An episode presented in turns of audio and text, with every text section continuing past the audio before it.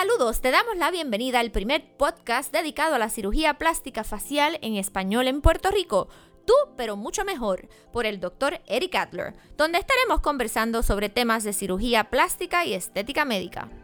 Hola, hola, bienvenidos a nuestro cuarto podcast dedicado a la cirugía plástica facial el primer podcast en Puerto Rico dirigido por un cirujano plástico y esta servidora, Judith Méndez, directora de ventas y mercadeo de Adler Facial Plastic Surgery, Medestick by Adler y Hair Restoration by Adler. Tú, pero mucho mejor. Hola, doctor Adler, ¿cómo está hoy? Muy bien, muy bien. Ya, ya, me siento como si estuviéramos todos en familia. Pues este equipito de producción está bueno. Está bueno, está bueno, son fun. Bueno, pues hoy vamos a estar hablando de las cirugías más solicitadas por mujeres y por hombres y por jóvenes. Vamos a dividirlo porque todo el mundo identifica la cirugía plástica facial específicamente con gente mayor y nosotros tenemos una gama de mujeres jóvenes, hombres jóvenes este, que se quieren realizar cirugía, igual que hombres, esto todavía es un tabú para un hombre hacerse una cirugía y yo creo que debemos hablar un poquito de eso porque los hombres quedan espectaculares después de una cirugía plástica. Y, y también es bueno porque, Judy, a veces viene una señora, está en mi oficina, tiene 55, 60 años, una señora de 55, la edad mía. Uf, pero viene la señora y, me, y vive una muchachita de 18 años caminando por el pasillo. Y lo primero que me dice es, ¿y qué es lo que va a hacerse esa muchachita? Esta nena no le hace falta nada, esta nena es preciosa. Pero la realidad del caso es que viene gente de todas las edades, tú sabes. Y, y, se hacen procedimientos, como dije en uno de los podcasts anteriores, no hay edad para esto, no hay una edad, ¿sabes? Si tú me preguntas a mí, yo te voy a decir una edad, pero para el paciente, tú sabes, esto le toca en distintos momentos. Es verdad. Y, y el hombre, tú sabes, eh, vamos a hablar de, qué se hace cada uno, pero, pero tú sabes, eh, a veces lo que lo motiva a hacerse esto fue que el hijo le dijo, sabes, papi, tú sabes, este, ponte un poquito de pelo, tú sabes. Este, esas entradas las tienes demasiado brutales. Yo tuve un pediatra este, que vino, que vino a, esta oficina y la razón por la cual él vino a trasplantarse cabello, no una vez, pero dos veces, Judy, fue porque una nena chiquita, una paciente de él, cuando preguntaron quién era su médico, ella le dijo que era el médico calvo. Sí, me acuerdo. Tú sabes. Así que tú sabes, esto y eso fue lo que lo motivó y él, él, estuvo calvo por muchos años. Eso es así. Pero fue esa nena. Oye, me viene a la, a la mente ahora también los niños, porque nosotros atendemos niños de 10 años en adelante para la autoplastía, que es la cirugía que eh, reconstruye, dígame si lo estoy diciendo bien, eh, las orejas. Prominentes. Las, orejas, prominentes. Y sabes que, Judy, es, tan y tan importante mencionar esto en esta cirugía, que hacemos cirugía de niños de 10 años, porque existe lo que se llama el bullying. Sí. Y en nuestros tiempos le llamaban otra cosa, pero, pero el bullying es motivo de, de hoy en día, desafortunadamente por los medios sociales, esto se ha escalado a un nivel de que ha causado hasta suicidio. Y el bullying, este, pues yo creo que las orejas prominentes es un problema que se puede arreglar bien sencillo. Tienen las orejas paradas, le decían Dumbo, el Volky con las puertas abiertas. ¿Sabes? Le ponen tantos y tantos sobrenombres. Y sabes que, Judy, no son, no tienen que llegar a la escuela para que los buleen los mismos familiares los bulean. los primos, los hermanos. Así que yo creo que los padres tienen que saber que, que un niño que tiene las orejas eh, con esa deformidad este, tiene una solución y no es una cirugía que tarda mucho tiempo. En tan solo como 30 minutos, ese niño le cambiamos la vida. Oye, y la, la, recuperación es fácil, no tiene no es muy complicada para el niño. Para nada. Y la mayoría de los niños que nosotros operamos, yo diría que todos, salen tan contentos de esa cirugía, como con un alivio, ¿verdad? Hasta un alivio que le sale del alma. Sí, eh, yo tengo muchas historias de ese tipo de cirugía en Estados Unidos cuando estaba con las Fuerzas Armadas.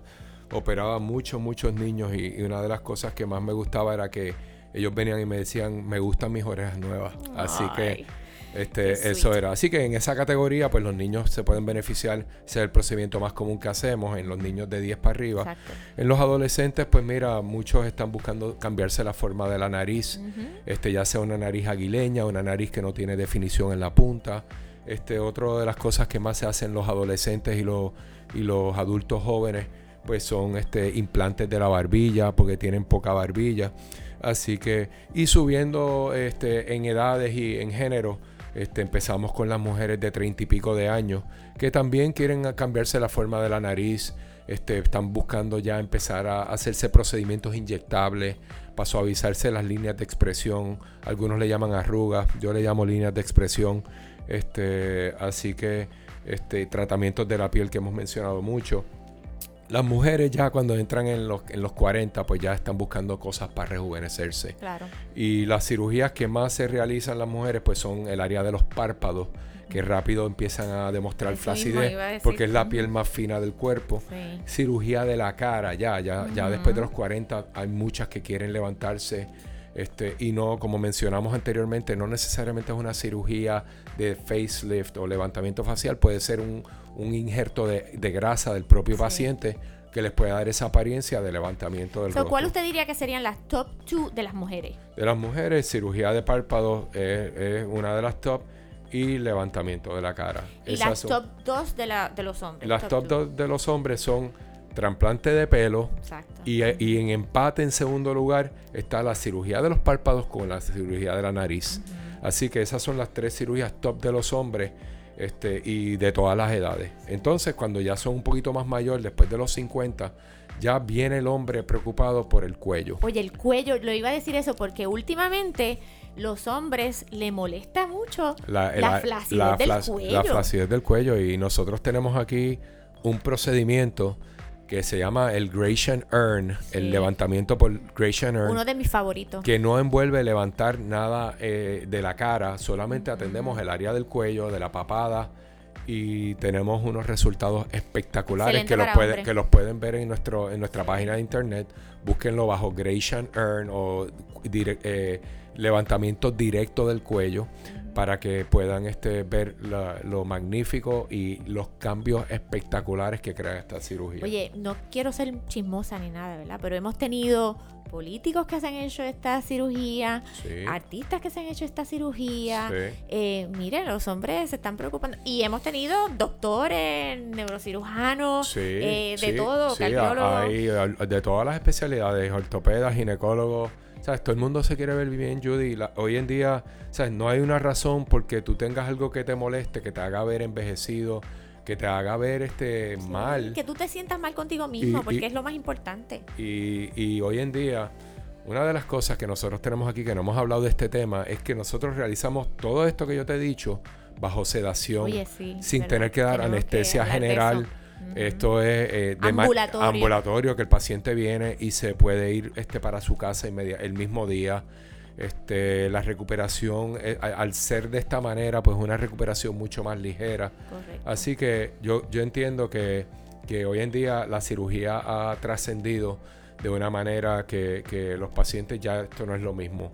Y otra cosa bien importante, que las técnicas que nos han enseñado nuestros maestros, gracias a Dios, son las técnicas que conducen a resultados naturales. Sí. ¿ok? Estos tratamientos que yo te estoy mencionando, todas estas cirugías en los años och- 70 y 80, crea- la, la manera que te enseñaban a- al médico a hacer este procedimiento eran una cirugía que, que con las narices Que pinchadas, cambiaban con- el- la apariencia del paciente con los ojos, los ojos demasiado hechos, lo que se llama overdone, que se veía el paciente a- a- y a un nivel que a veces el paciente no podía cerrar los ojos Sí.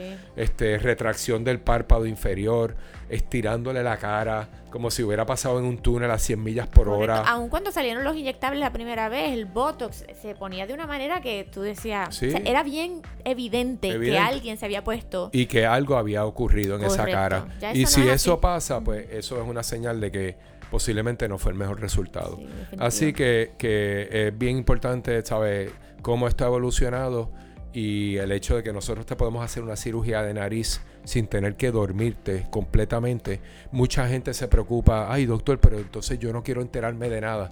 Déjeme decirle que tenemos un equipo de anestesiólogos que se lo he hecho a cualquiera, Sí. porque son unos expertos en sedación intravenosa y eso es bien diferente a la anestesia general. Eh, bien diferente porque no tiene los riesgos, número uno. O sea, sí. Pero en mi opinión, sabes que Judy es más difícil anestesiar a una persona con sedación para que no sienta y no se lo recuerde tumbas, de lo nada. tumbaste- Tú lo tumbas y ya el ya. paciente está pasó a otro plano, ¿sabes? Eh, completamente a un nivel de subconsciencia. Sí. Eh, pero en cuanto estamos haciendo de la manera que nosotros lo hacemos, el paciente sale, no le duele nada, no se recuerda de nada y a la misma vez pues no fue intubado, no fue intervenido, ¿sabes? Con, con este anestesia tan invasiva. Ahora que usted habló un poquito de la rinoplastía, una cosita que los pacientes todavía preguntan, y me imagino que es que hay doctores que los utilizan porque pues tienen su propósito. Eh, hábleme un poquito de las mechas, que la gente sigue preguntándome. Entonces, no me quiero hacer la rinoplastía porque yo no quiero tener mechas puestas. Hábleme un poquito de Pues eso. mira, ya, el- el- tres cosas. Nosotros no usamos anestesia general para la cirugía de nariz. No aplicamos esas mechas incómodas que muchos médicos todavía utilizan. En mi opinión, esas mechas pueden dañar el resultado de la cirugía de nariz. Le, le dañan tres o cuatro noches al paciente porque eso es súper incómodo. Sí. Así que nosotros, yo en, mi- en mis 25 años de práctica, yo no- nunca he tenido que utilizar una mecha para una cirugía eh, eh, cosmética de la nariz. Solamente las he tenido que utilizar para tumores eh, y cirugías más invasivas de, de la parte interna de la nariz, que son tumores que pueden ser este, muy sangrientos. Así que, pero esta cirugía, y lo último que te quiero decir de la ri- rinoplastia, es que mis pacientes, te puedo decir que 9.5 de 10 pacientes no tienen que tomar nada para el dolor. Así que no es una cirugía difícil, la recuperación es en una semana, que eso es algo que la gente está buscando, ¿sabes? ¿Cuándo me puedo recuperar? Muchos estudiantes se hacen estos procedimientos en el tiempo de acción de gracias, en Semana Santa, Verano. cuando- en verano, pero en, en momentos para que no tengan que cogerse un mes para recuperarse. Eso es así.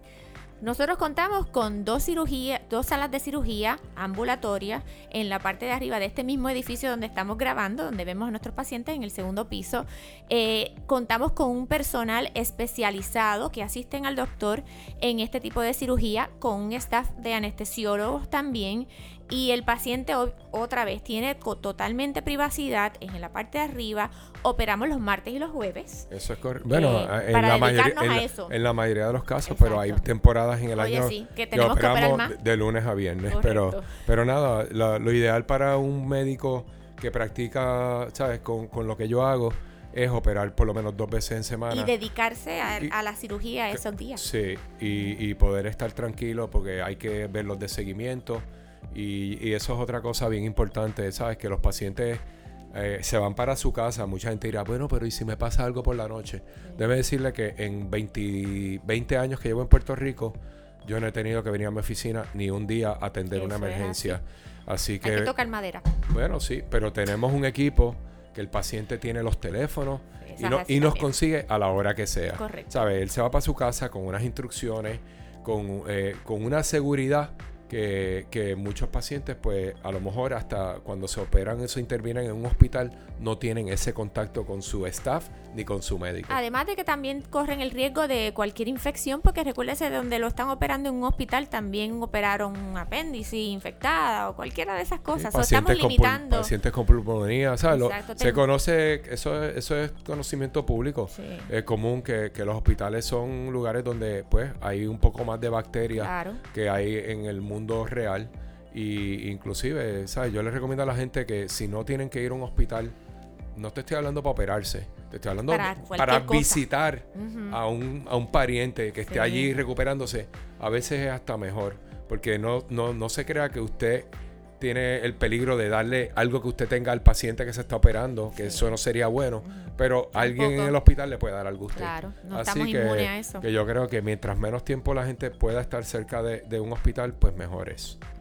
Bueno, pues eso es todo lo que tenemos hoy referente a las, a las cirugías más solicitadas por mujeres, hombres, gente mayor, niños. Eh, yo creo que, que ¿Dónde, dónde, se dónde lo realizan? hacemos, la, La- seda- la anestesia que utilizamos. La comodidad, yo creo que son Los puntos, importantes. Una cosita extra es que nosotros siempre damos una cita preoperatoria dos semanas antes. Dos semanas, porque así damos eh, eh, El tiempo. el tiempo necesario para cualquier cosa que pueda ocurrir con laboratorios, que necesitamos a veces laboratorios y todo ese tipo de cosas para darle clearance al paciente. Y otra, nosotros le damos todas las instrucciones a ese paciente paciente, eh, le, le, ofrecemos todos los detalles, su receta y todo, pero esas dos semanas le da tiempo al paciente también a hacer preguntas adicionales que tenga. Claro. Una vez el paciente tiene esas instrucciones, ahí está el teléfono de uno de nuestros técnicos de cirugía. So, ya ese paciente tiene un call 24 hours, 24 horas, este, de dos semanas antes.